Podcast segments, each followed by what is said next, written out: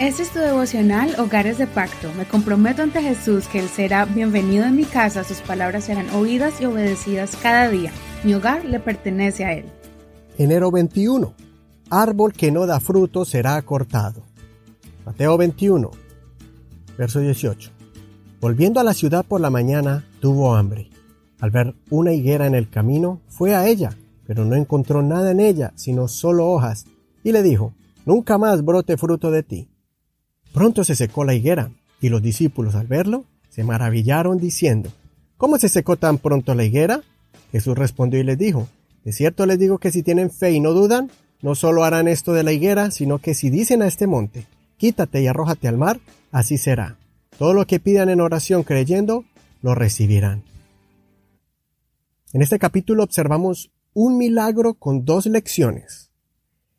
1. El Señor nos enseña a que tengamos fe y que pidamos en oración sin dudar y creyendo, y recibiremos lo que pidamos. También vemos que el Señor trajo un ejemplo duro de juicio, pues era una obra sobrenatural del Señor cuando maldijo la higuera porque no dio fruto.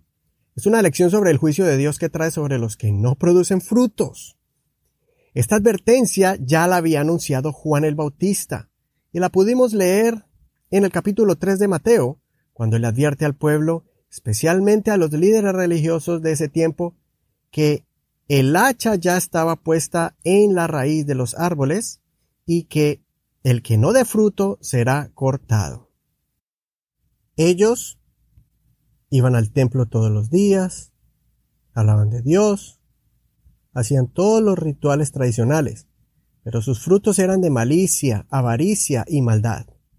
Eso lo podemos comprobar por la forma en que ellos planearon matar a Jesús y hacerle daño a los cristianos. Vivían una vida de apariencia, pero no de verdad, misericordia y justicia. El Señor no quería que sus discípulos fueran así.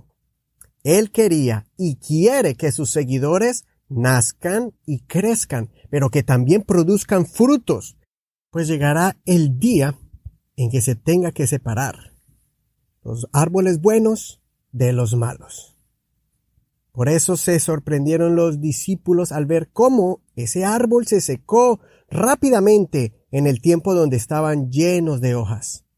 Ese árbol, esa higuera fue de los primeros que se puso frondoso, lo cual era señal de que ya debería de tener fruto porque recibía los nutrientes y el agua, pero cuando el Señor tenía una necesidad de comer, el árbol no estaba allí para agradar a Jesús. Así que preparémonos. Si, si pensamos que estamos firmes en la fe y agradando a Dios, sea porque también estamos dando frutos, frutos de una vida de rectitud, de obediencia a su palabra, de meditar en su palabra diariamente, de adorarlo a Él todos los días, una vida llena de amor por nuestro prójimo, y también que estemos dando frutos de la labor que hacemos para Él, compartiendo el mensaje de salvación, apoyando a un grupo de hogar, participando en el servicio en el templo y haciendo obras de bien. Analiza lo que dice el Salmo 1. Bienaventurado el hombre que no anda según el consejo de los impíos, ni se detiene en el camino de los pecadores, ni se sienta en la silla de los burladores más bien, en la ley del Señor está su delicia, y en ella medita de día y de noche. Será como un árbol plantado junto a corrientes de aguas, que da su fruto a su tiempo y su hoja no cae, y todo lo que hace prosperará. Da fruto a su tiempo, y su hoja no cae, y todo lo que hace prosperará. Consideremos esto y reflexionemos. ¿Qué clase de árbol soy? ¿Estoy solo recibiendo, pero no dando? ¿Qué clase de fruto estoy produciendo? Que el Señor te frutifique en este hermoso día.